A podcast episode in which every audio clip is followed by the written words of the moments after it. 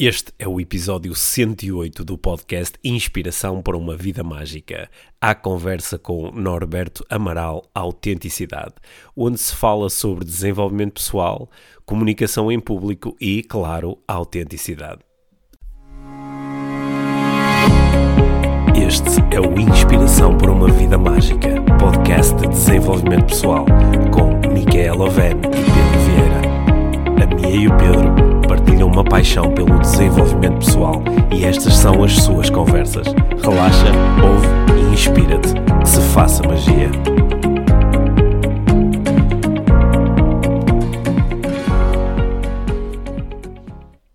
Olá, bem-vindos ao podcast Inspiração para uma Vida Mágica.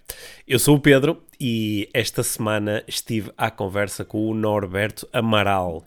E este é um episódio muito especial, porque aquilo que acredito que conseguimos fazer, eu e o Norberto, na nossa conversa, foi olhar para o desenvolvimento pessoal, olhar para a comunicação em público, olhar para a comunicação de uma forma geral, através das lentes da autenticidade, através das lentes do pensamento crítico, e acredito que fizemos um bom trabalho. Acredito que esta conversa vai ser interessante, vai ser inspiradora, vai ser motivadora e vai gerar boas reflexões, que no fundo é isso que queremos aqui com estas conversas uh, eh, IVM. Deixa-me falar-te só um bocadinho sobre o Norberto para, no caso de não o conheceres, entenderes um bocadinho melhor de onde é que vêm as, as opiniões e as abordagens do Norberto. O Norberto é consultor de comunicação, é organizador de eventos, é um, uh, interessa-se muito por criatividade e inovação e através de vários formatos ensina e inspira pessoas, públicos, audiências a pensar sobre criatividade e inovação. O, o, Norberto acaba de lançar um livro com que talvez já tenhas cruzado, chama-se Impacto: Como Comunicar em Público. Foi lançado agora no mês de junho de 2019 e um, o Norberto é bastante uh, conhecido pela pela sua faceta de organizador e anfitrião do TEDx Porto, que é um dos maiores eventos TEDx em todo o mundo possui uma grande experiência na, em formação de oratória, em apresentações e, claro, em organização de eventos. Esta experiência foi muito enriquecida pela sua atividade no, uh, nos Toastmasters, onde já foi vice-presidente para a educação, foi presidente de um clube, diretor de área e até diretor de divisão. Recentemente atingiu o grau de Distinguished Toastmaster, que é a distinção máxima desta organização. Já organizou e foi orador em mais de 100 eventos TEDx, Ignite, competições de discursos, sessões criativas, workshops estratégicos, entre muitos outros. Deixe-te com a conversa que eu tive com o Norberto Amaral e, eh, como sempre, ficamos a aguardar o teu feedback, as tuas questões, pois quando lançamos estas conversas estamos muito com, com a vontade, com o desejo de, de inspirar reflexões e que essas reflexões possam também chegar até nós para nós entendermos de que forma é que estas conversas IVM eh, afetam positivamente a nossa audiência. Nas próximas semanas temos mais algumas conversas muito interessantes para te apresentar, mas agora está na hora de usufruir desta conversa Inspiração para uma Vida Mágica com o Norberto Amaral.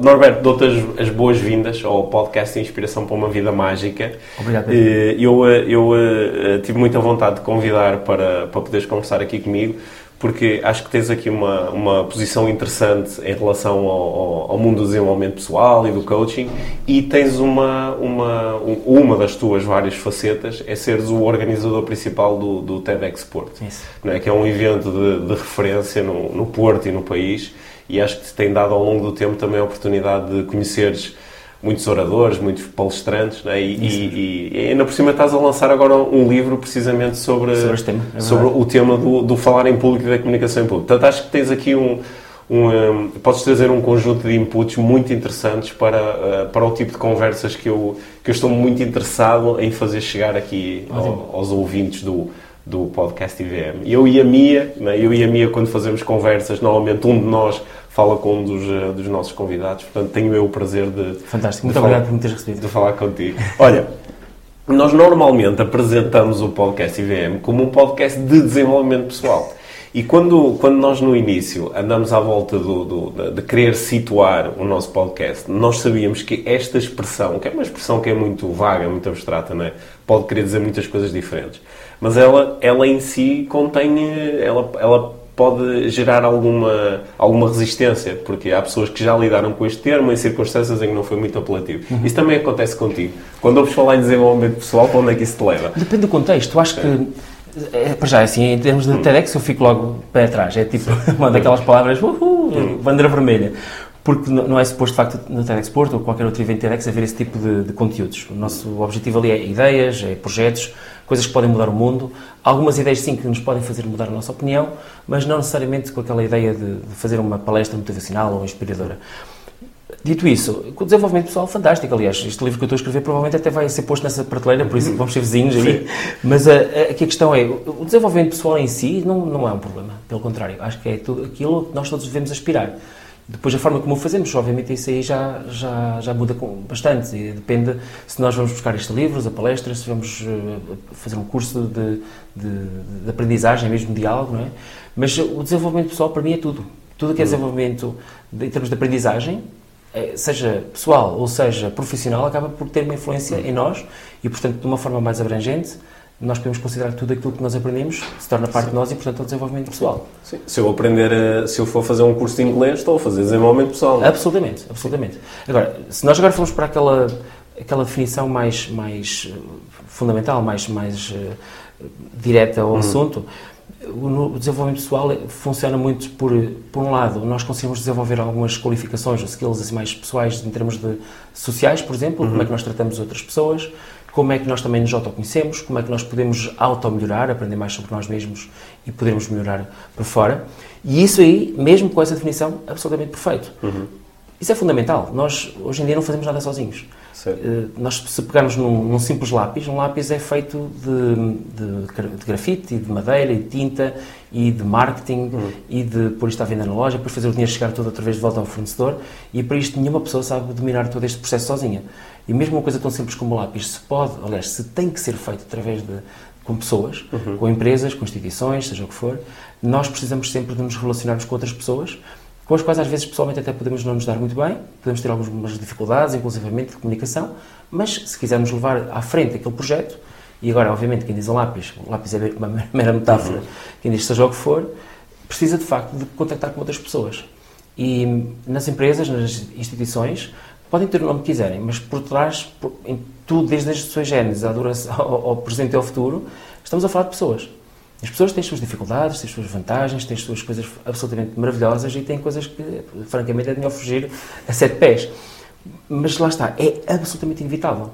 Por isso, se nós entrarmos com este tema de desenvolvimento, desenvolvimento pessoal numa perspectiva de eu quero dar-me melhor, eu quero saber comunicar melhor, eu quero saber até eu próprio conhecer como é que eu me reajo, porque é que eu reajo de determinadas formas, às vezes involuntárias, muitas vezes voluntárias, às outras pessoas, isso claramente é, é vantajoso para todos nós.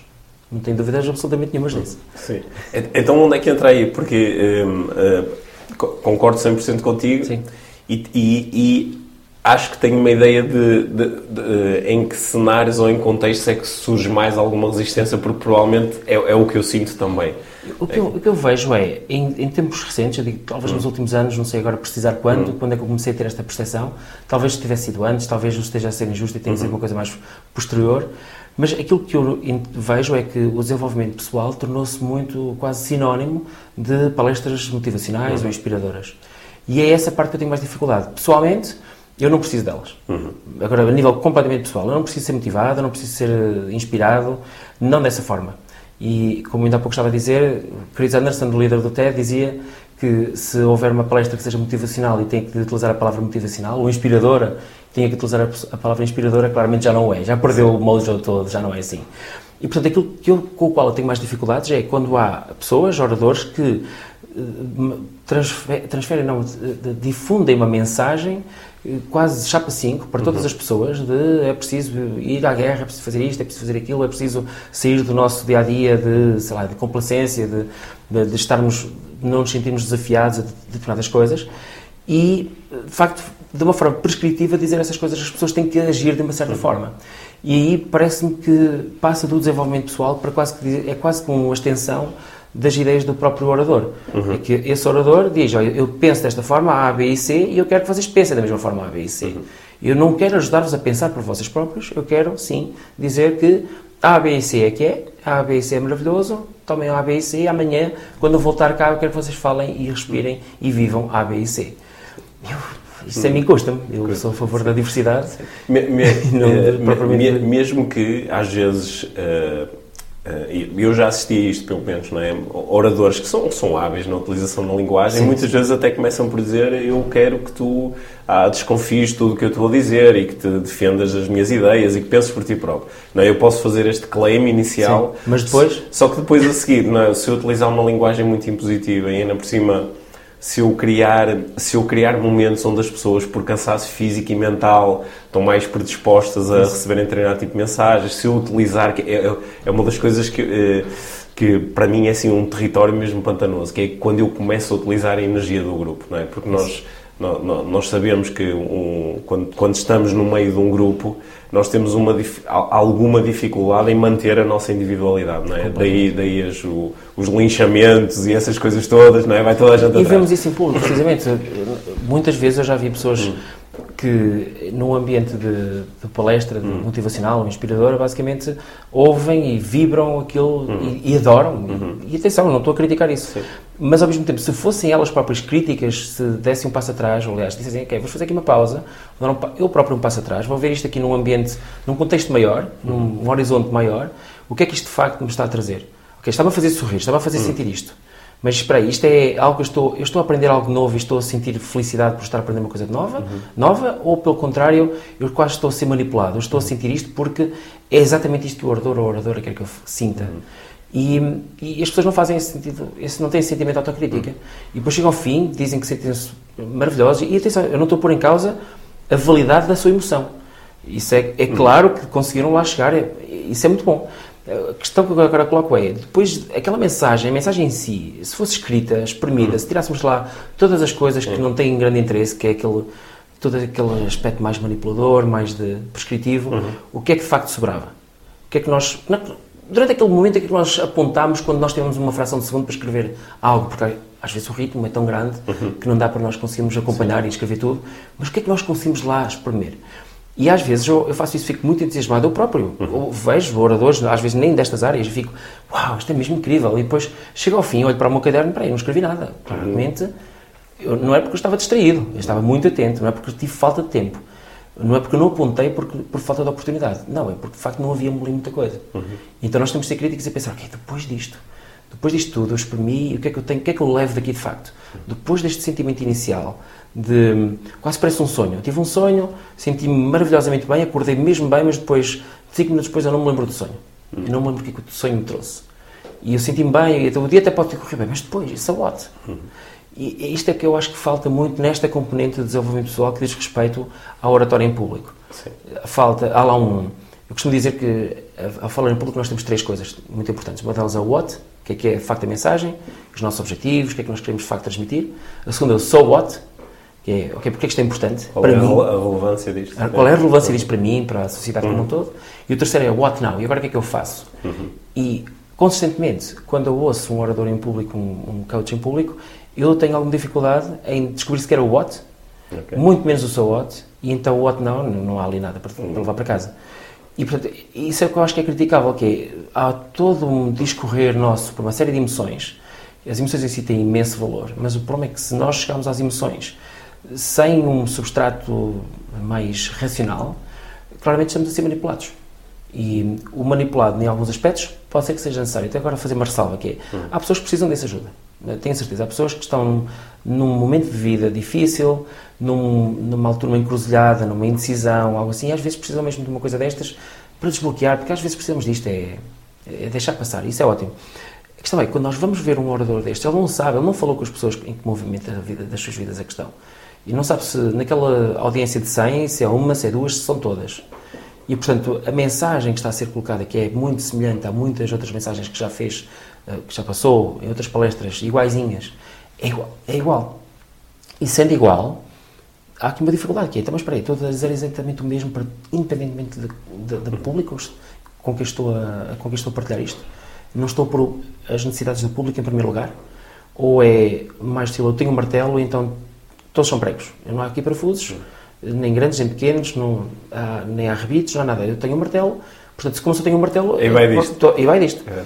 E agora aparecem os pregos que agora, o martelo prego pequeno, prego grande, eu meto todos para dentro da madeira.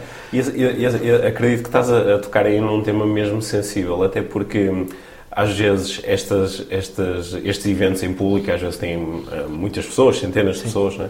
Ainda, agora acabei de vir de uma palestra, estavam uh, uh, duas horas 800 pessoas, finalistas de, de enfermagem da Zona Centro. Quando nós estamos, a, às vezes, um, para além da oratória, para além do entregar algumas ideias e contar histórias, para além disso, alguns coaches arriscam muito nestes momentos e, e fazem, propõem exercícios que alguns exercícios que são exercícios terapêuticos que se fazem em situações do para um ou com pequenos grupos, com, em, em, situações muito controladas. Por exemplo, eu já vi coaches fazerem exercícios em cima do palco com 500 pessoas, exercícios que eu faço num, num curso com 30 ou 40 participantes, mas em que tenho uma equipa de 7 ou 8 assistentes. Claro.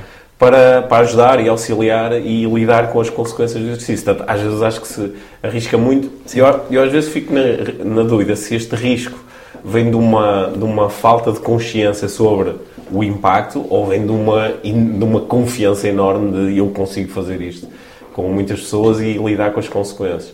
Acho que tudo um pouco. É. Eu, eu acho que aqui há um, há um. Acho que no fundo, no fundo, as pessoas estão bem intencionadas. As pessoas hum. querem de facto ver o bem das outras pessoas. Eu não hum. tenho isso sem dúvida. Hum. Não, não ponho isso em causa de forma alguma. Todas as pessoas que eu conheço como coach são pessoas muito afáveis e, e genuinamente vê-se que elas têm como interesse melhorar a vida das outras pessoas. Isso não está em causa. A questão, é, que está em causa é como é que o faz, não é? E, independentemente das nossas motivações e da, daquilo que nós comunicamos para fora como sendo as nossas prioridades, depois aquilo que, a imagem que damos para fora pode ser muito diferente. Pode, não tem que ser. Pode ser muito diferente. É essa preocupação que eu também tenho. Porque, nesses casos em particular, quando alguém faz perante um grupo de 500 pessoas um exercício que até pode pôr em causa muitas das formas como as pessoas pensam no dia a dia e que depois não há um seguimento, não há ali alguém que possa acompanhar para, ok, eu acabei de destruir algo daquela pessoa, uhum. que é bom, destruição criativa, uhum. não é? Mas agora o que é que eu construí em vez disso, em lugar disso? Esta pessoa agora está pronta para ir lá para fora, se foi assim tão profundo, se aquilo funcionou assim tão bem, está pronta para ir lá para fora? Será que vai sempre encher com a primeira coisa que vai acontecer? É preciso ter, ter algum cuidado com isso. E, e, são assuntos para os quais, mesmo os próprios psicólogos, muitas vezes não têm uma resposta direta. Não há uma, uma, uma resposta única, prescritiva para todas as pessoas. Olha, vamos todos fazer assim. Não. Temos que reconhecer a individualidade, a diversidade de pessoas, os nossos backgrounds são completamente diferentes, as nossas vivências. Uma pessoa que foi despedida depois de 20 anos de trabalho é completamente diferente de uma pessoa que se divorciou depois de 20 anos de casamento. Claro. Não tem nada a ver uma coisa com a outra. Quer dizer, há pontos em comum, mas uhum. não é o mesmo. E, portanto, nós estamos a passar uma mensagem de uma forma de difusão igual para todas as pessoas, corremos o risco de todas as pessoas pensarem que toda a mensagem é para todas elas, ou para cada uma delas, não é? E, e, se nós entrarmos nesse método quase neurótico de, ok, sim, eu, eu estou cá, eu vou ouvir isto, eu vou absorver tudo o que eu puder, muitas pessoas dizem isso, eu estou cá para aprender. Sim. E absorvem. Depois põem em causa, e se absorverem bem, bem no sentido de eficiência, não uhum. necessariamente no sentido de eficácia, o que é que as pessoas vão fazer? Vão pôr em causa muitas das coisas que pensavam até ali. Vão destruir uma parte do seu, do seu mundo que até pode ser muito positivo, porque nós temos mesmo que construir, para construir coisas novas, temos que destruir, destruir outras. Mas depois essa preocupação. O coach que fez isto, depois está lá presente com esta pessoa, será que a pessoa que ouviu, que se sentiu muito tocada, vai ter coragem de falar com o coach e dizer, olha, gostava de falar consigo 5 minutos, pode ser, vamos beber um café? E mesmo que ache essa coragem, será que há essa oportunidade de acontecer? E isso é uma responsabilidade muito grande. Estamos a, a tocar numa vida de uma pessoa que pode mudar para muito pior ou para muito melhor. Uhum. E, obviamente, nós queremos para algo melhor, mas não temos necessariamente essa certeza. Nós não medimos a seguir a uma, a uma, uma palestra destas se de facto estas pessoas mudaram a vida e como. Talvez uns anos depois lembrem, olha, foi aquela vez que eu vi aquele orador. Pode acontecer isso. E, sim, e, sim eu, eu, lido com isso. Eu, eu, tive uma experiência, ainda antes de eu trabalhar profissionalmente como coach, tive uma experiência que me ajudou muito um, a, a, ter esta cautela de que tu estás a falar. Sim. Eu, em 2006, eu fui pela primeira vez a Inglaterra ver um evento do Anthony Robbins e, e, e, e para mim gerou, gerou um impacto fantástico, ajudou-me a dar ali um, uns saltos que foram, que foram muito importantes para mim naquela altura. Sobretudo assumir mais um, o caráter extrovertido da vida. Aquilo foi, foi causou um impacto grande. Tão grande que no ano seguinte eu fiz muita força na empresa onde eu trabalhava para que várias pessoas quisessem ir também. E fui com um grupo de 50 pessoas. Então acabei por ter aqui um privilégio que foi ir com 50 pessoas a um evento onde se fazem todas as coisas que estás a falar, onde é em grande, bem feitas, com, com Sim, um coach exímio que domina a linguagem e que propõe alguns exercícios que eu pessoalmente não faria, mas que ele faz. E, e, só que depois tive a oportunidade de, ainda não estando ligado profissionalmente ao coaching, de ir acompanhando estas pessoas, porque elas trabalhavam comigo na, na empresa onde eu trabalhava. E portanto pude perceber que para algumas pessoas a ida àquele evento foi fantástico, foi maravilhoso. Transformador, é? Foi transformador. E algumas pessoas deram ali saltos que já não tiveram retorno em termos de, de crescimento, de consciência, de se sentirem bem, de se sentirem capazes. Mas houve outras pessoas que eh, tiveram muita dificuldade em lidar com, com aquela informação ou porque chegaram e fizeram coisas extremas, do género despedi-me, acabei com um relacionamento, fui mudar para outro, morar para outro sítio, assim, muito, tudo muito extremo, e depois mais tarde tiveram dificuldade em lidar com as consequências disso. Tá ou então porque se sentiram muito incapazes, sentiram neste evento falou só de tu vais e consegues e tens tudo dentro de ti e tu podes ser tudo o que quiseres e eu não estou a conseguir. Então deve haver algo profundamente errado comigo. comigo. As pessoas mais neuróticas ficam Sim. com essa, essa percepção, que é sim. autoculpa, não é? Sim. E depois, se veem exemplos como o Tony Robbins, que é tipo supra-sumo de falar em público, uhum. quer dizer, é difícil arranjar alguém que consiga dominar bem uma, um público como falou, ele. É? Falou no fim de semana passado, um, num evento com 32 mil pessoas na Alemanha. Absolutamente. É, é, tipo em estádios, literalmente. E, e a questão é, é, esta pessoa, com esta mensagem absolutamente incrível, consegue fazer chegar essa sua mensagem a estas milhares de pessoas. E estas milhares de pessoas muitas vezes até podem pensar, ok, eu não consigo nunca estar ao nível disto. Eu não consigo estar ao nível porque aquilo está implícito naquilo que ele está a dizer. É, Sim. Porque ele próprio tem essa mensagem. Ele, ele, também já esteve numa má situação há muitos anos uhum. atrás, já 30, 40 anos, já não Sim. sei. E, e conseguiu transformar-se. No fundo, aquilo que ele vem trazer-nos é, no fundo, aquilo que, a essência daquilo que ele aprendeu durante estes anos, as ferramentas que ele criou, ou que ele descobriu, não sei, que ele desenvolveu, para eh, melhorar a sua própria vida. E então, as pessoas que estão lá e que não têm essa capacidade de, de, de crítica vão pensar: não, eu também devia ter a obrigação de fazer exatamente as mesmas coisas que ele. E, e portanto, eu, devia estar ali. Uhum. Mas ao mesmo tempo, não, isto é absolutamente impossível, não, não é possível todo. E umas retraem-se, outras até vão dar o passo. Uhum. Conheço algumas pessoas que lá estiveram e, e adoram aquilo uhum. e eu não, não critico isso de forma alguma. A questão é mesmo do Tony Robbins, por exemplo, é que a forma como ele lida, lida com o, o público é, é, já nem digo que seja prescritiva, porque isso é mais que óbvio. Uhum. É o facto de que ele, muitas das vezes, ele ignora o próprio público. Quando ele diz braços no ar, quem é que pensa uhum. desta forma? Ele está com o braço no ar. No, lá no público estão lá duas ou três pessoas no braço no ar, ok, 100 ou 200, mas no meio de 30 mil, o que é que é isso, não é? E ele, assim, como eu estava a dizer, como, e continua como se toda a gente tivesse com o braço no ar. Esse é um dos exemplos, mas há bastantes, não é? E depois há outros exemplos. O exemplo que ele dá do. Uh, houve um exemplo da, da, primeira milha que foi, foi percorrida em 4 minutos. Sim. Que, eh, se nós formos a ver ao track record dele, dos, anos, dos últimos anos, ele é, são mentirinhas, mas atrás das outras. Uhum. E aquela coisa, ah, agora, porque na altura as pessoas não sabiam que era possível e, portanto, agora já sabem, e agora já correm mais, agora já não sei quantas mais pessoas. Não, não, lamento. Tony, não é nada disso. Uhum Vamos lá ver os números. Quantas pessoas é que de facto é que começaram a correr a milha mais, em menos de 4 minutos desde então? Não são assim tantas. Não são, é, matematicamente não é assim tão. Não foi tipo exponencial, de repente toda a gente pode só porque houve uma pessoa que conseguiu fazer isso. E são essas pequenas liberdades com a verdade põem em causa a realidade. E a realidade não há tão, uma verificação tão boa como a realidade. Independentemente do ponto de vista filosófico sobre o que é, que é a realidade, se isto é tudo uma, uma grande ilusão ou não é um, vamos sendo mais simples, a minha formação é um bocadinho mais científica, então é, é a realidade é a realidade, e é, é, seja o que for. Uhum. Mas quando nós ignoramos isso é um, um perigo muito grande. Sim. É um perigo muito grande. Eu vejo a realidade através de alguém de, de psicologia que estuda vários anos e que faz o, o, a licenciatura, mestrado e doutoramento, que faz uh, psicologia clínica e, e que isso demora muito tempo a ter muita experiência e conseguir perceber toda a variedade de pensamento que existe versus alguém que vai fazer um curso de, de certificação de coaching numa semana sai de lá a julgar que sabe mudar o mundo e que sabe mudar a cabeça das pessoas. Há uma distância enorme. E não é só quantidade, é qualidade, é tudo aquilo que nós conseguimos, de facto, eh, garantir como resultado da nossa comunicação. Uhum. Sim, nós, nós aqui, em, em, conversas que temos tido aqui no, uh, no podcast, uma das coisas que nós temos isolado como, como um como um, um estratagema, que é, eu aqui, estratagema parece assim uma palavra assim muito pejorativa, mas uma, uma, estratégia que às vezes é utilizada, que é uma estratégia de motivação e de inspiração, que eu entendo, só que é necessário ter muita cautela, até para podermos agir com a tal, com, com a tal mente científica que tu estás a falar. Que é nós, nós muitas vezes Uh, utilizamos o exemplo do sobrevivente, não é? Nós temos uh, mil pessoas a tentar fazer uma coisa, 999 morre e há uma consegue. E nós dizemos, estás a ver, é possível, porque ele acreditou e conseguiu. Só que nos esquecemos dos outros todos que também acreditaram e morreram, não é?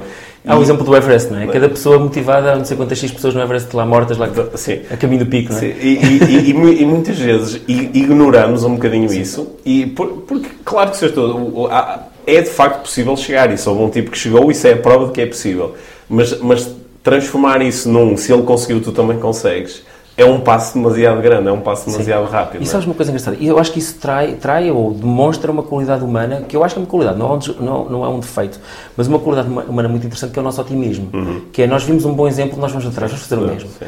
E não é o mundo da coaching que começou isso. Se claro nós vamos olhar para os livros todos de, de gestão, de, de, sei lá, aqueles livros em que as pessoas passam não sei quantos anos a entrevistar não sei quantos gestores e líderes de empresas e depois fazem um livro, assim, um tomo, eh, ao fim de 10 anos, Tom Peters e a uhum. Search of Excellence. Uhum. Uh, há, há, tantos livros, uh, o Jim Collins, From Good to Great, Sim. maravilhoso, mas só focam naquelas coisas que tiveram sucesso. Sim. E não focam em três outros quadrantes, que é o que é que as pessoas fizeram o mesmo Todas as pessoas fizeram o mesmo, qual foi, quem é que teve sucesso e quem é que não teve sucesso. Sim.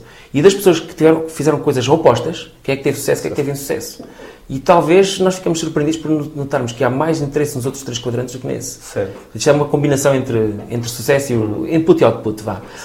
Essa, essa falha, eh, que no fundo, ela está aí inerentemente humana, creio eu, é, e aquela coisa social de eu vi alguém fazer aquilo, portanto eu vou fazer o, o mesmo, vou emular, é, na, na, verdade é positivo. É assim que nós aprendemos, como crianças. Sim vemos alguém a, a, sei lá, mexer no nariz, nós fazemos a mesma coisa. Nós vemos alguém andar de carrinho, andar de bicicleta, nós também queremos andar de bicicleta. Copiamos. Se depois a pessoa se esmurra de andar de bicicleta, é outra história. Isso vai mais à frente. Nos negócios é exatamente a mesma coisa. Em todas as áreas acho que é o mesmo. E, e faltam-nos, de facto, as outras três. Agora, no caso do, do, do, coaching, eu, aquilo que eu noto é nós não conseguimos sequer medir o nível de sucesso após. Uhum. Talvez se consiga medir em workshops. Uhum. Mas quantas vezes é que nós fazemos um workshop e depois, um ano depois, vamos lá verificar as pessoas? Olha, como é que está a tua vida? Está melhor? Uhum. Ah, não, está pior. Ignoramos. Ah, pronto, olha, tens que ir a outro. Uh, ou então vamos fazer. Atenção, não estou a fazer isto. Não é uma acusação ao coaching, isto é uma acusação uhum. em, toda a linha à, à, à, forma como nós humanos somos. Uhum. Somos isto é, é sim, uma, sim temos, temos, um temos 10 clientes, um tem sucesso, pegamos nele e transformamos-no num exemplo e usamos o testemunho dele. E os outros 9 ignoramos. Ah, sim, não correu bem, paciência, mas aquele, aquele funcionou maravilhosamente se, bem. É? Se funcionou é porque é possível, os outros 9 deviam ter feito deviam-se ter esforçado mais. Exatamente. Parece, ah, eles não ouviram bem a minha mensagem, ah, chegaram mais tarde naquele dia, arranjamos desculpas para nós mesmos e, e, não, e não, raramente olhamos para o, para o todo e pomos em causa. Será que isto de facto está a trazer vantagens uhum. às pessoas, sim ou não?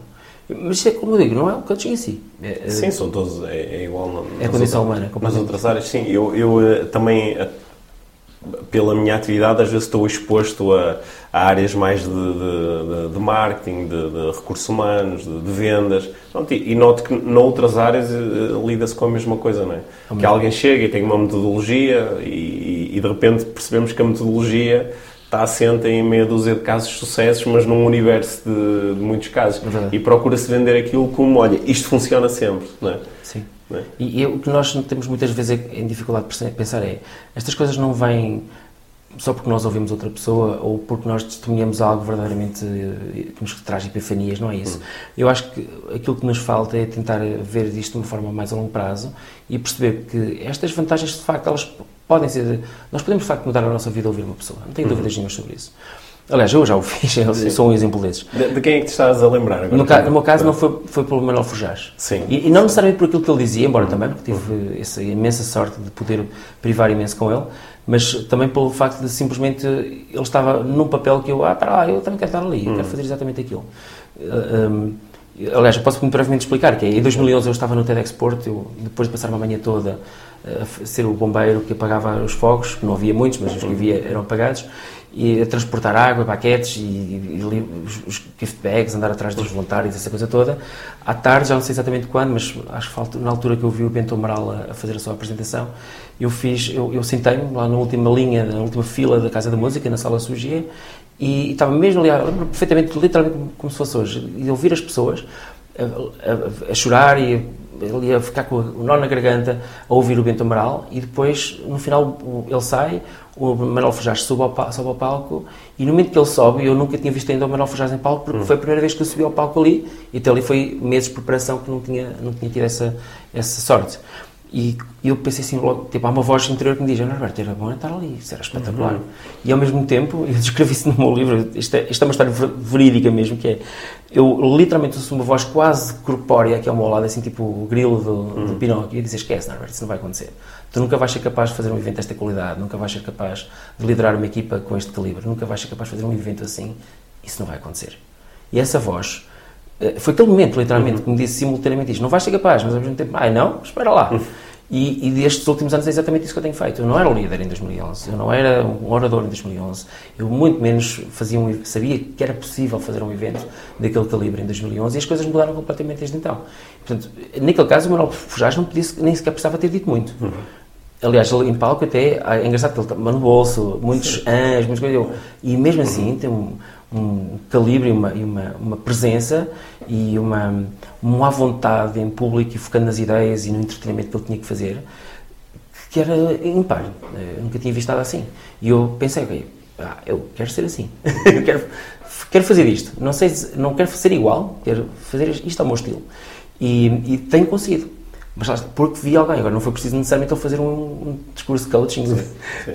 Naquele caso calhou, não é? no, no ano anterior, em 2010, uh, o, o Manuel Fujás uh, participou num, num evento que foi organizado pela, pela minha empresa, pela Life Training, Sim. e uh, um evento solidário, e ele participou. E eu, na altura, lembro-me de... onde eu, eu conhecia o Manuel Fujás, mas também nunca o tinha visto assim, a lidar com uma audiência.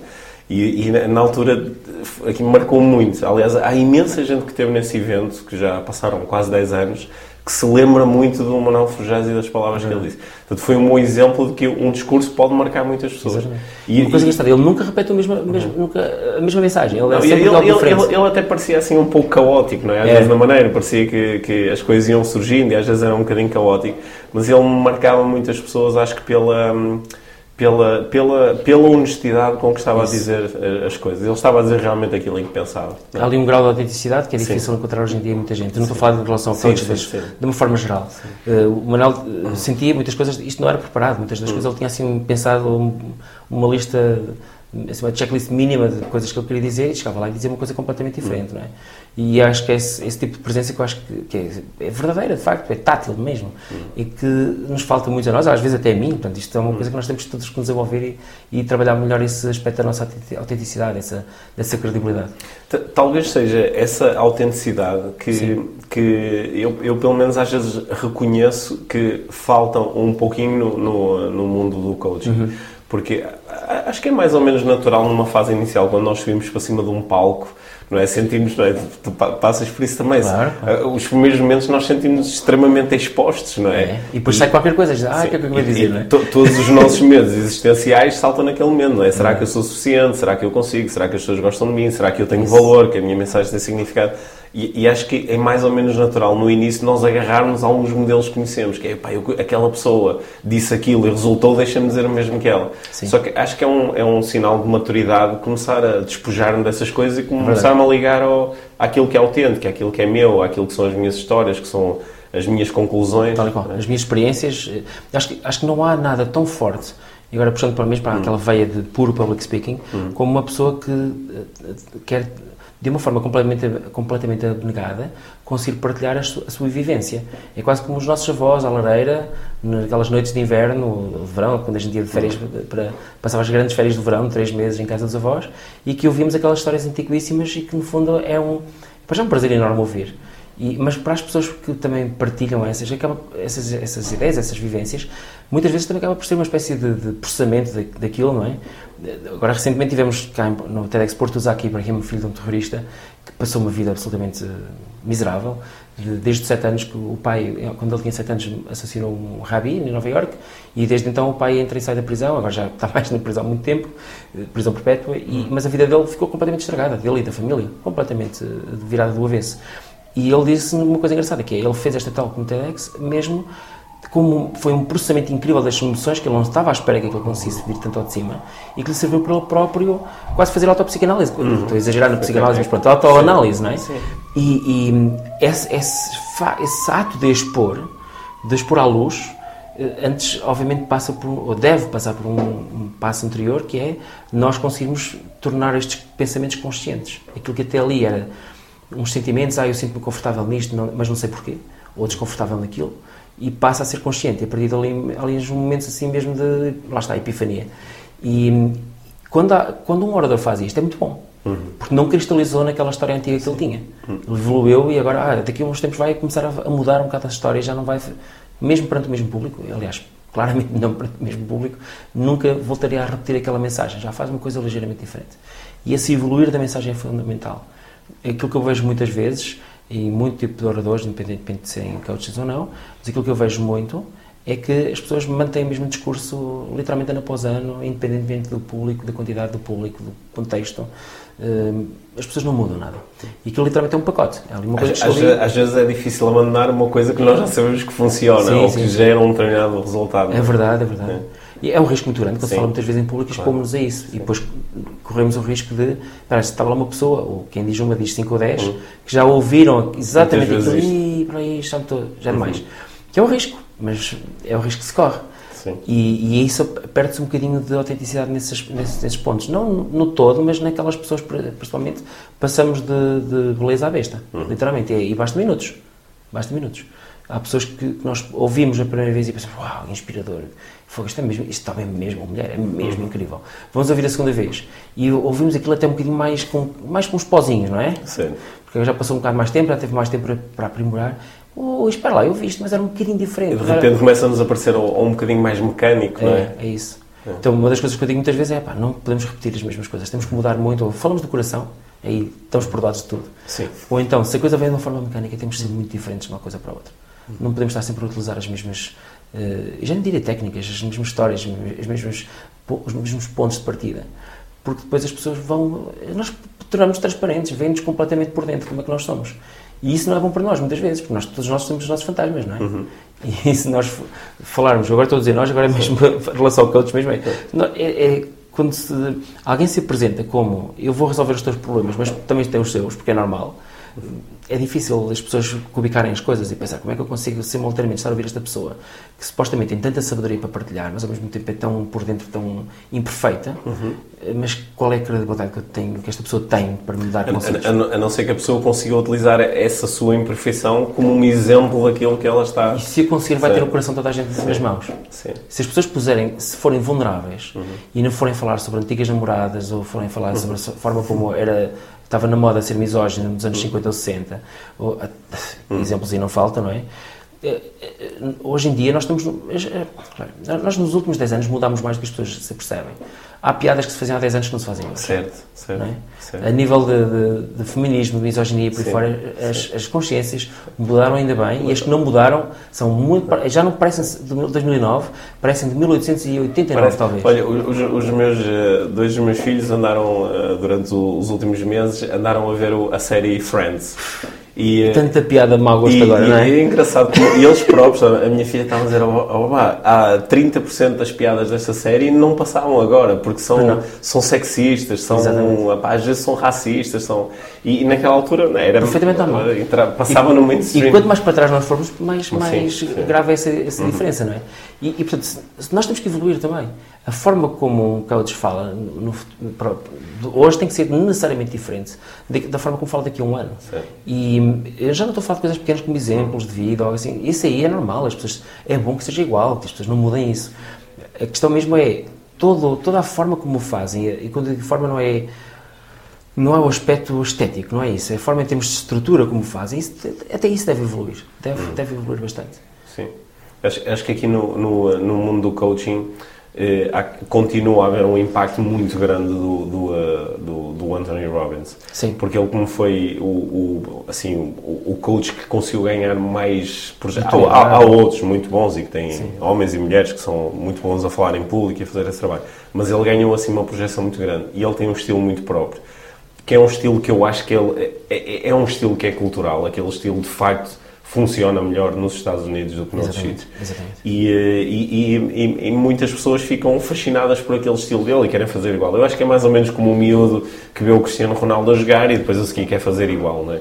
E, e acho que está muito marcado. Há, há muitas coisas, eu às vezes vejo um vídeo ou estou a, ao vivo a assistir uma palestra e digo, ok, Tony Robbins, Tony Robbins, Tony Robbins. Nós sabemos, É, é o standard, é o standard. sabemos de onde é que está a vir aquela influência. E claro que não, nós podemos eh, aprender com quem faz alguma coisa bem e modelar, sim. mas acho que consegui criar esse também o, o estilo próprio, sobretudo, como, como estávamos aqui a propor no início da conversa, quando esse estilo é cauteloso e tem em conta ah, a diversidade de pessoas que estão na audiência. A diversidade. E isto às vezes não é nada fácil, e tu, como falas em público, sabes que, como às vezes. ah, tu estás-te a preparar para dizer alguma coisa e de repente lembras, pá, mas se tiver aqui uma pessoa nesta e nesta circunstância, isto até de repente pode ser uma coisa ofensiva ou pode ser uma coisa desagradável. E já não dizemos, já não- E, e já não dizemos, ou Claro. dizemos de uma forma diferente. Temos muito cuidado. E isto é um exercício constante. Eu, há, há- o ano passado, no, no, no último, no último evento do tour Inspiração para a Vida Mágica que fizemos em Lisboa, tínhamos 500 pessoas na audiência, e eu, eu tenho sempre, quando estou a falar sobre depressão, tenho muito cuidado. Muito. Tenho muito cuidado, porque às vezes, e e eu próprio já o fiz no passado, falar da depressão com alguma leviandade, quase como, ah, tu estás deprimido, mas se... se Ofensivo, não é? Se, quiser, se, quiser, se quiseres, sais daí. Isso. E uma coisa que me ajudou muito a, a ser mais empático em relação à depressão foi eu próprio passar por um processo de depressão. Eu lembro de estar num processo de depressão e a meio dele ter dito: Uau, é isto! Agora é sei. isto! Porque eu agora Agora estou sei. aqui, tenho as técnicas todas e é difícil para mim sair daqui. É então, é tão simples como aquela vez que nós nos dizem, nós dizemos a alguém, tem calma, e a pessoa. é, claro. "Eh, Mas espera aí, eu, primeiro, não estou, eu estou calmo. Mas se eu não estivesse, eu não ficava mais calmo eu ter calma. Não é? também não ajuda. E aqui é um bocado semelhante, não é? Sim, mas, ser mas uma eu que passei a ter muito cuidado com isso, numa audiência de 500 pessoas, eu, em algum momento falei sobre depressão, mas falei assim com, pá, com compaixão, com, com fal- falando da depressão como um exemplo de um estado em que nós podemos entrar e, e do qual é difícil sair sozinho, muitas vezes. E às vezes até a dificuldade é clínica de sair de, de- de um estado desses, não é? E hou- houve uma pessoa na audiência que ficou, ainda assim, sentiu-se um bocadinho. Depois mandou-me um e-mail e estava zangada com aquilo. E eu, ok, vou rever tudo aquilo que eu disse. O que, o que às vezes torna isto quase uma obsessão, não é? Que estás a falar para 500 pessoas e depois, por causa de sempre uma, vais, ter, vais querer mudar tudo. Mas acho que para quem, quem quer fazer um, um trabalho que realmente sirva às pessoas, e deve levar, isso, deve levar isso em consideração e ir em busca de uma forma de falar que possa realmente servir todos ou, ou, É ou a mesmo, maior parte. É mesmo. Isso é uma proposta que nós temos de ter e, e acho que talvez o principal que nós eh, podemos, desta vez somos nós a prescrever à maior parte dos Sim. coaches é, pá, olhem não para o vosso ego, não para, o- para o- a mensagem que vocês querem transmitir, mas pensem primeiro, quem são estas pessoas com quem eu estou a falar? À frente de quem é que eu estou? Eh, Eu conheço, já não estou a dizer individualmente, embora se fosse possível, ótimo, mas individualmente nós temos que as conhecer a todas e num grupo de 500 pessoas nem sequer é possível, não é? Claro. Mas quem, quais são as suas ânsias? Porquê é que elas estão ali? Porquê é que elas... eh, Porquê é que nós achamos que nós podemos passar-lhes, transmitir-lhes que de facto possa ser útil para eles? Lá está. E porquê... que- Isso tem que ser claro. ok? Eu já percebi a mensagem, lá está o what, so what, now. É, quando eu disser algo, elas têm que perceber porque é que aquilo de facto é importante. Já me aconteceu, como adulto, já na minha meia idade, ainda agora recentemente tive um caso, um grupo de jovens nos seus 19, 17 anos, por aí, estão no 12 ano, ou no décimo, no primeiro ano da universidade, ou algo assim, então o mundo está a abrir-se à frente deles e eles estão sentindo-se um bocado assustados, não é? Porque eh, as coisas não são nada simples. A gente, para nós é tudo simples, porque a gente chega ao Google, tem lá uma caixinha, antes não tinha, agora, ui, já não precisa ir à biblioteca. Eles, para eles, nunca tiveram uma biblioteca na vida. não- E o Google, para eles, não é que seja complicado, mas é óbvio demais. E nós achamos que aquilo é uma grande vantagem, para eles não acham.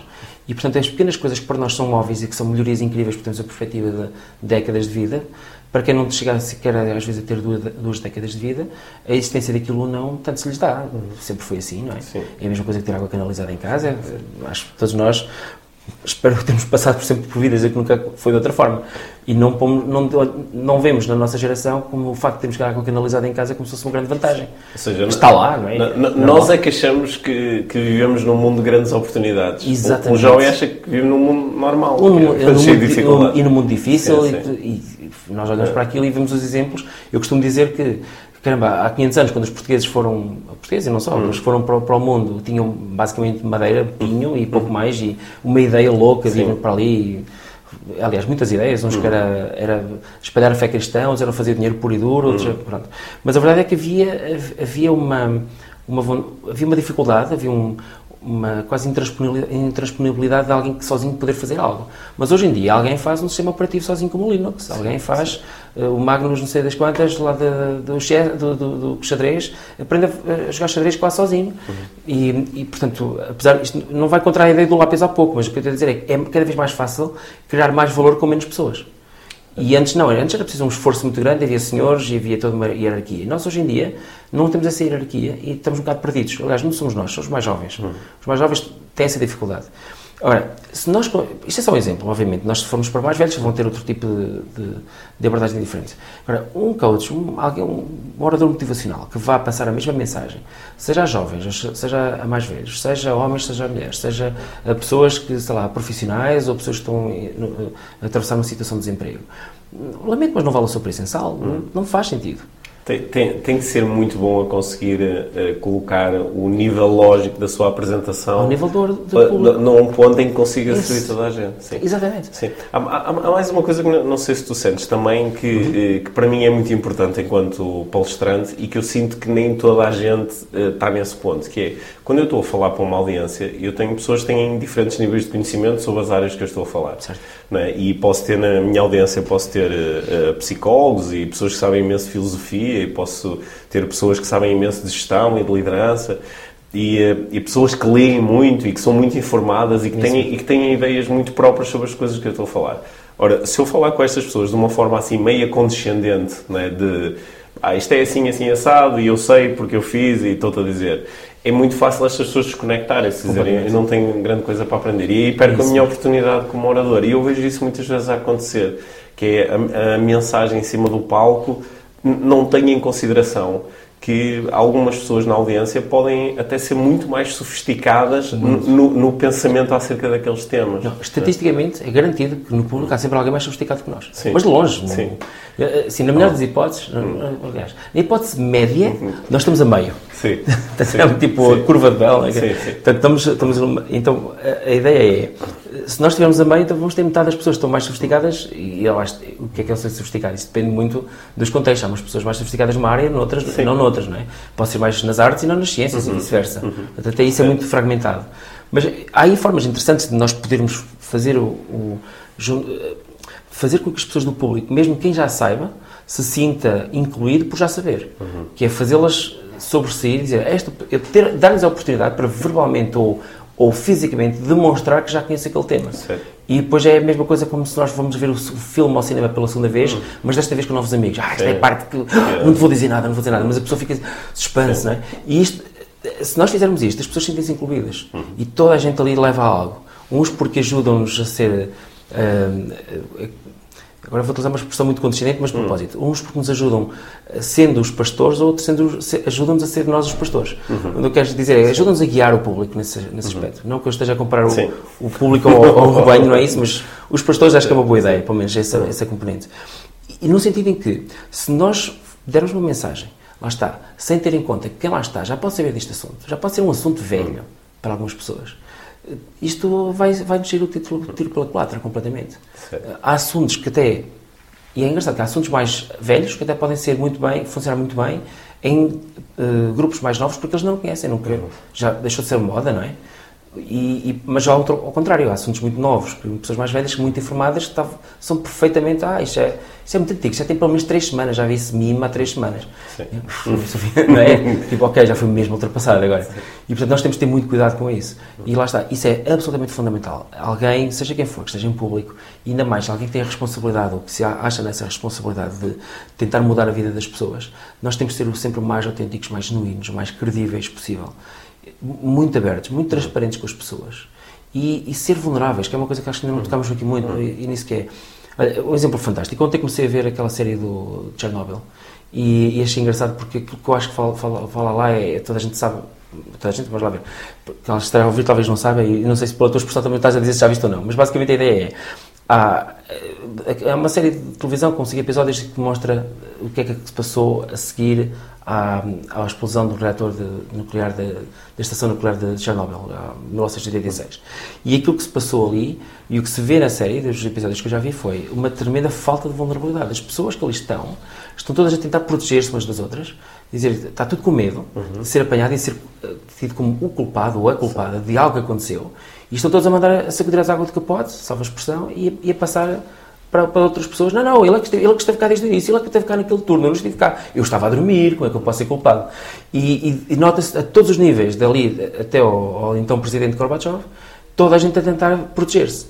E porquê? Porque lhes falta o mais óbvio, que é a vulnerabilidade. Se as pessoas desde o início se admitissem, eu não sei o que aconteceu, vamos já pedir ajuda já, uhum. aquilo não teria sido... Provavelmente tinha-se evitado um, um, um acidente com aquela magnitude, não é? Mas é preciso as pessoas pedirem. Agora, no dia-a-dia, no dia a dia, como é que um próprio um, um seja quem for, consegue demonstrar essa vulnerabilidade? Será que ele ou ela tem mesmo que ser um super-homem?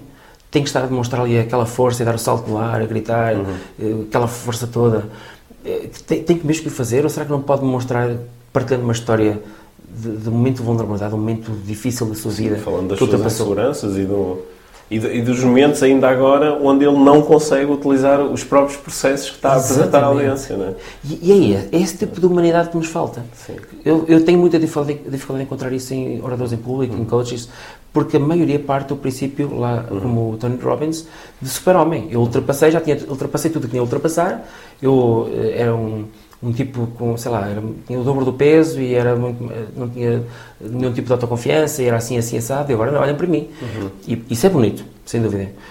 E é inspirador. E a questão é, ok, mas conta-nos mais quando isso não, não estava a correr assim tão bem. Sim, Deixa-nos viajar contigo. Sim. E ninguém faz isso. Uhum. As pessoas todas partem do princípio que nós os admiramos e as pessoas não se percebem muitas vezes que é, quando estão num palco, seja um palco raso, uhum. elevado, não interessa, uhum. quando estão num palco, as pessoas já, já estão donas daquele espaço, já estão, têm a atenção de 50 ou 500 pessoas. E, portanto, não precisam de reclamar aquele espaço para si, já o têm, está garantido. E, portanto, se não tem que fazer esse esforço, aliás, é por isso que é muito fácil uma pessoa tímida ou introvertida estar no palco, porque já estão as pessoas garantidas, não tem que fazer o esforço de, uhum. De encantar as pessoas, uhum. é? de, como dizia no Príncipezinho, não é? Qual é a expressão que eles utilizam? De cativar. Uhum. E esse é o esforço difícil de uma pessoa tímida, de uma pessoa introvertida. Sim. Mas a partir do momento que as pessoas estão lá, garantidas, tipo, convidaram-me para vir aqui falar sobre seja o que for, e então agora vou ter que fazer o contrário, vou ter que fazer, ah, agora sou extrovertido, sou fantástico, sou, uhum. olhem para mim, as pessoas, ah, bonito e tal. E depois o resultado é que as pessoas depois não vão ter que ir ao intervalo.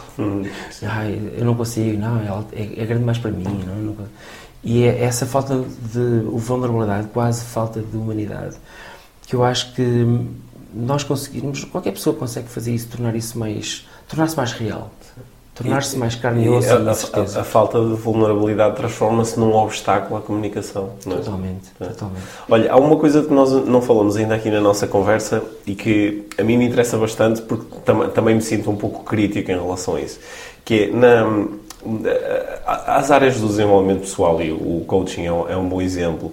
São áreas que têm muito mais de arte do que de ciência, né? são, são artes exploratórias são, são, e, e são, são altamente subjetivas. E às vezes tentam mascarar-se um bocadinho de, de ciência né? e às vezes uh, tentam, tentam reclamar um, um aspecto pseudocientífico ou a utilização de certas palavras, certo jargão. Sim ou, ou, ou, ou, mencionar um estudo qualquer. Sim, ou, ou, então fazendo algumas afirmações que são assim muito no ar do género, ah, de acordo com a física quântica.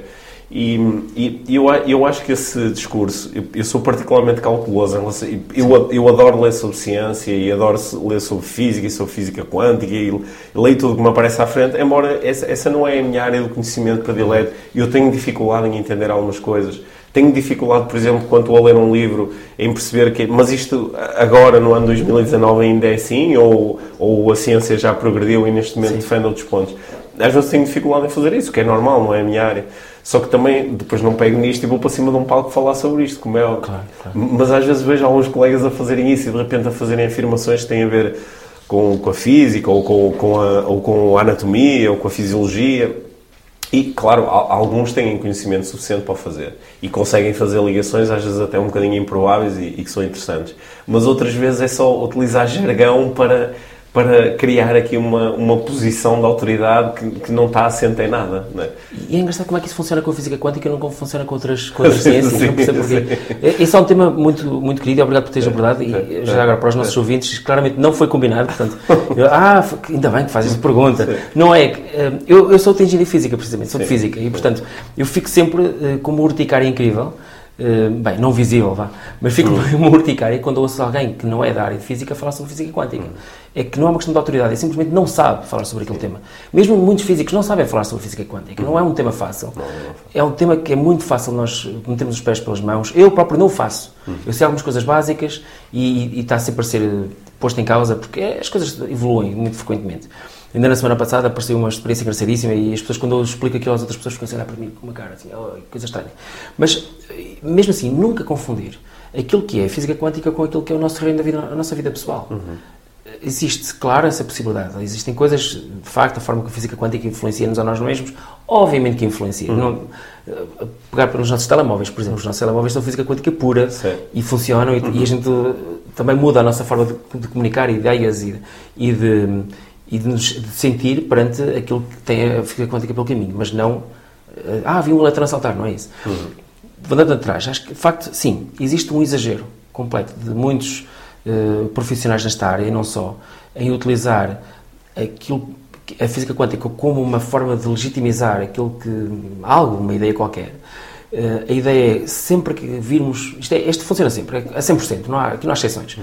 Sempre que alguém vir a física quântica a ser utilizada em ambiente ou em contexto de desenvolvimento pessoal, é melhor sair da sala e sair. Não, não vale a pena estar lá. Não, é, aquele bocado, pelo menos, é, é como se fosse uma caganita num grande, num grande hum.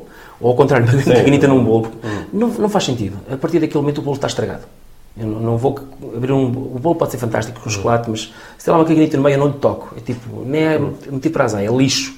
E portanto, se alguém se foi tão consciente, consciente não, tão displicente na preparação das, das, suas próprias ideias, já nem digo na apresentação, ao ponto de meter a física quântica lá no meio, isso é um sinal de que o resto também pode ter, ter ido pelo mesmo, pelo mesmo caminho. Portanto, é, é preciso termos muito cuidado. Uhum. Agora, passo seguinte, mesmo que fosse, mesmo que fosse. Nada é linear. Então na mecânica quântica é, é tudo imprevisto. É tudo, sim, e, e, e, o conhecimento que nós temos acredito que é, é bastante especulativo. Muito especulativo. Às vezes pega-se numa ideia especulativa e apresenta-se assim de forma mais ou menos descontextualizada como isto é assim. Claro. É? E, e é, na física quântica, se há coisas que os cientistas dizem é que não há nada que se possa dizer que isto é assim. Uhum. Diz, aliás, ao contrário, eles dizem, ah, esta equação, eu cheguei desta forma e por aí fora e as coisas funcionam, é provado e por aí fora. Agora, dali a dizer, ok, isto aqui vai ter a, uma influência na forma como eu me torno mais ou menos empático ou vulnerável com o público. Não, esqueçam, uhum. não, não vai acontecer. Um exemplo muito famoso daí é o Deepak Chopra, é, é, tem a palavra quantum em montes de livros, não só no interior, mas também na capa, e aquilo faz de facto quantum healing, por exemplo. E se a gente for lá ver o que lá está dentro, é assim uma coisa. é chocante, quer dizer, para ele, para ele basta que nós nos sintamos bem e que, aliás, ao contrário, se nós temos uma doença qualquer como o cancro é porque nós temos um, uma forma de pensar errada. É a culpa é nossa, basicamente. Portanto, nós temos cancro, a culpa é nossa. Desculpa, isto é inqualificável muito mal. Alguém, se houvesse uma carteira profissional desta pessoa que lhe arranquem já, isto é, é grave. Ah, quer dizer, a pessoa já é vítima, ainda por cima está a fazer se sentir culpada por isso. Há uma coisa que pensou de uma forma diferente, fez de uma forma diferente. Isto é um karma cá dentro desta vida. Hum isto é, é mau, é mau e é errado, não é só ser mau. É, lá, lá não está, uma... e, e, e, podem ser ideias que, enquanto ideias exploratórias, elas podem ser válidas. O problema é quando isso é apresentado como é assim. É verdade. É assim. Dentro do envelope mecânica quântica não ponho lá nada, porque quem não sabe não deve proferir nada sobre isso. E, e fazer, corremos nós o risco de parecermos uns asnos, literalmente. Sim, sim. Sabes que eu, eu como, como ah, ah, quando, quando eu comecei a ler eu, ah, um bocadinho sobre física quântica, fiquei, fiquei muito entusiasmado, porque o, o o mundo subatómico é aparentemente fascinante. É absolutamente fascinante. Sim. E, eh, e às vezes as pessoas perguntam, oh, e qual é a relação disto com a física quântica? Eu não me meto aí, eu não faço a mínima ideia. Mesmo. Mas é interessante e, e continuo interessado em ouvir e ler e, e, e perceber, não é? Mas, mas também tenho aqui, às vezes, um, um lado, não, não, sei se é humildade, não sei como é que lhe chamo, né? mas se, se, o, se, o, se o Einstein morreu a tentar conciliar a, a, o, o, a física com a física quântica e não conseguiu, eu, que se calhar que não tenho conhecimentos de física, não seria a melhor pessoa para o fazer. E, e, e não podia escolher o melhor Sim. exemplo, porque toda a gente joga com o Einstein é que criou e tudo. Hum. Ele criou algumas duas hum. ou três coisas ali. Tipo, ele, o prémio Nobel dele não foi pela teoria da relatividade, foi por uma coisa chamada efeito fotoelétrico, que é a uhum. base, quase base da, da mecânica quântica. E a partir dali, é que dá a impressão que ele não deu mais nenhuma para a caixa. Uhum. Literalmente, todas as experiências que ele fazia mentais ou, ou de as conversas enormes que ele tinha com Niels Bohr, ele falhava tudo. Juro, ele não acertava nenhuma. Ele fez, ah, ironicamente, efeitos físicos que lhe deram o nome dele, porque ser irónico, porque uhum. ele disse exatamente o contrário. O paradoxo da EPR é exatamente isso. O Einstein disse, aquilo não existe. O paradoxo de Einstein pode, já não sei, Rosen, seja uma coisa. É um, um efeito muito estranho, muito estranho. Não vale a pena agora estar aqui a entrar uhum, em detalhes, sim. mas em que ele disse, ah, se isto fosse assim, então devia acontecer isto. E o Niels Bohr, ah, que, que é impossível, isto viola, não sei o quê. E o Niels Bohr, pois, exatamente isso. Correto. E provou-se já, não só matematicamente, como na prática, em laboratório, que Einstein não tinha razão. Uhum. Fora as histórias, ah, Einstein é maravilhoso, 100 anos depois... Sim, sim lá com a história dos buracos negros e por aí fora. Sim. Sim, mas, calma, não é bem assim, não é bem assim. Um, Einstein é um exemplo perfeito por causa disso, que é, se caramba, a pessoa mais inteligente do mundo, nem é sequer conseguir conciliar as duas, que ele também estava a, a fazer isso. Era, a, o, ele próprio não compreendia a mecânica quântica. Ele próprio não a compreendia. E foi preciso vir outra geração, Heisenberg, Bohr e muitos outros, a escola alemã, a escola americana e por aí fora, que vieram mudar completamente a forma como, como se vê o mundo com a, com a mecânica quântica. E ele foi, já, quando nós, naquele momento áureo que conhecemos nos anos 50, língua fora, já nos Estados Unidos e por aí fora, ele o homem, coitado, ele é mil vezes mais inteligente do que eu e mais bem posicionado. E quem, quem sou eu para estar a criticá-lo? Mas é um facto, ele não era mecânica quântica, não era o forte dele. O, o Einstein, entre outras coisas, deve ser um, um dos um dos indivíduos mais abusados no, no mundo do desenvolvimento pessoal. Então, porque, citações tem porque, que haver sempre uma apresentação, tem, tem que haver lá uma citação mais é? que normalmente não é dele, por isso Exatamente. é que ele é tão abusado, coitadinho, porque há, há páginas na internet não é, para desmistificar as, as, falsas atribuições de, de citações ao, ao Einstein. Esse, esse é outro motivo de, de, de cautela, é quando nós vemos uma, uma, uma, apresentação em que contenha uma citação de Einstein, uhum. não é para pormos completamente parte, mas já começamos a ter algum cuidado, ainda mais se for logo no primeiro slide. Sim. Ficamos ficamos logo assustados. Eu, eu, eu, eu, às vezes, uh, no meio das minhas palestras, utilizo duas ou três uh, frases do Einstein e... Uh, mas a, a mas justificaste antes, não é? Sim, e a minha justificação é mais pessoal, é que eu, eu e o Einstein partilhamos o, o, o dia de aniversário. Ah, isso é espetacular. Pronto. Tenho mais do que legitimidade para fazer, então. Olha, a nossa conversa vai aqui em, em, em, uma hora, por isso acho que está assim numa boa altura para nós arrematarmos. Muito bem. O, o, que, é que, o, que, é que, o que é que fica assim como resumo da, da nossa conversa? Eu, eu diria assim, destilando isto, hum. eu acho que nós precisamos de, de, perceber que, de facto, existem pessoas que precisam mudar a sua vida, existem hum. pessoas que precisam, de facto, de emoção e de, de, e de trabalho e de, sair dos seus padrões de, funcionamento, sejam eles de pensamento ou sejam de ação. Isso está perfeitamente claro. O que me preocupa, no entanto, é a forma como isso é feito. Eh, eu acho que existe uma ideia de que ouvir uma pessoa eh, que bastará para nos mudar a uhum. vida e mudar completamente, eu acho que isso é muito raro que isso acontecer. E, e, se o fizer, como é que o fazemos de facto, como é que nós sustentamos depois essa mudança? E, eu não acho que esta ferramenta seja melhor. A ferramenta de falar em público para uh, uma audiência simplesmente, salvo seja simplesmente, para emocionar ou para motivar, eu acho que não chega. E acho que trata as pessoas todas da mesma forma. É, tipo, é, é a mesma forma de bolo para toda a gente. Embora já sabemos que há pessoas com, com personalidades e passados muito diferentes, e, portanto, a mensagem devia ser adaptada a estas pessoas, deve ser trabalhada quase uma a uma, em grupos muito pequenos. Acho que existe muito esse risco muito grande de banalizar aquilo que é um, uma atividade importante. A atividade de humanização, de crescimento pessoal, é algo que nós todos devemos perceber, nós todos devemos ter essa responsabilidade de, de, de mudar. O que eu acho que não existe é esta eh, capacidade de reconhecer a importância de que não é uma pessoa falar para 100 ou 200 ou 500 ou 1000, isso não chega isso não chega. Dá ali um cheirinho para início, isso não chega. E aquilo muitas vezes é suficiente, é como se fosse apenas uma espécie de escape uhum. das, da forma de pensar, às vezes um bocado tortuosa de, de algumas destas pessoas, de lá está, de partilhar histórias que, que, sinceramente muitas pessoas já, já evoluíram para além uhum. disso, estamos em 2019, não estamos uhum. no século XIX, e, e as, os coaches têm que perceber que as pessoas mudam muito e haverá sempre, de facto, em, como inicio agora esta parte final, haverá sempre muitas pessoas que vão precisar disto, mas então precisamos fazer um esforço maior em encontrá-las e, e falar-lhes, não necessariamente só de uma forma em público, mas em ouvido também. Uhum.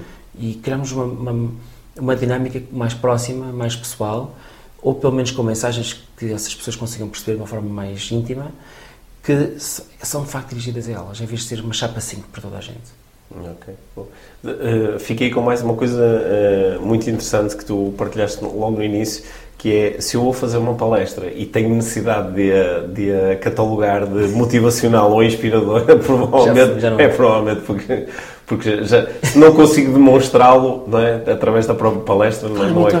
Eu, eu, eu, vou dizer agora, agora o que eu vou dizer assim, parece parece que vai negar. Se fosse só isto, Sim. agora cortasses, portanto, cuidado, não, ouçam tudo. se agora cortasses, é pensar, mas isto é exatamente o contrário. O que eu vou dizer aí, é absolutamente fundamental termos palestras motivacionais e inspiracionais. Hum. O que eu digo é, de facto, não devem ter esse caráter apenas. Certo. Não é só sendo ou dando a entender que, atenção, eu estou inspirado, é bom que tu te sintas inspirado. Hum.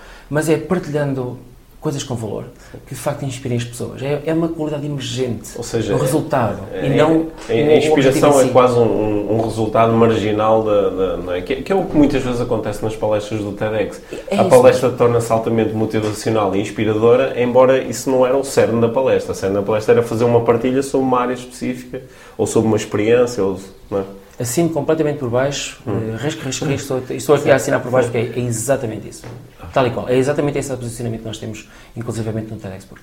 Boa, ok. Então, olha, da, da, da, minha parte, como membro aqui que faz parte desta comunidade do coaching e do desenvolvimento pessoal, eh, esta, esta conversa foi muito importante porque me ajuda a estar ainda mais focado em, em coisas que são determinantes para quem realmente quer servir uma aliança e quer ajudar as pessoas a, a, progredirem nas suas vidas da forma que fizer mais sentido para elas. Portanto, para além da conversa, eu depois vou ouvi-lo outra vez e tirar as minhas notas porque foi muito útil, Norberto. Muito obrigado, obrigado, obrigado por este E obrigado por este convite, foi tá, muito Obrigado. Obrigado por teres ouvido este episódio de Inspiração para uma Vida Mágica. Deixa a tua avaliação do podcast e partilha com quem achares que pode beneficiar de ouvir estas conversas. Para saberes mais sobre o nosso trabalho, visita os nossos websites. Encontras toda a informação na ficha técnica do podcast, assim como os nossos contactos. Inspira-te para uma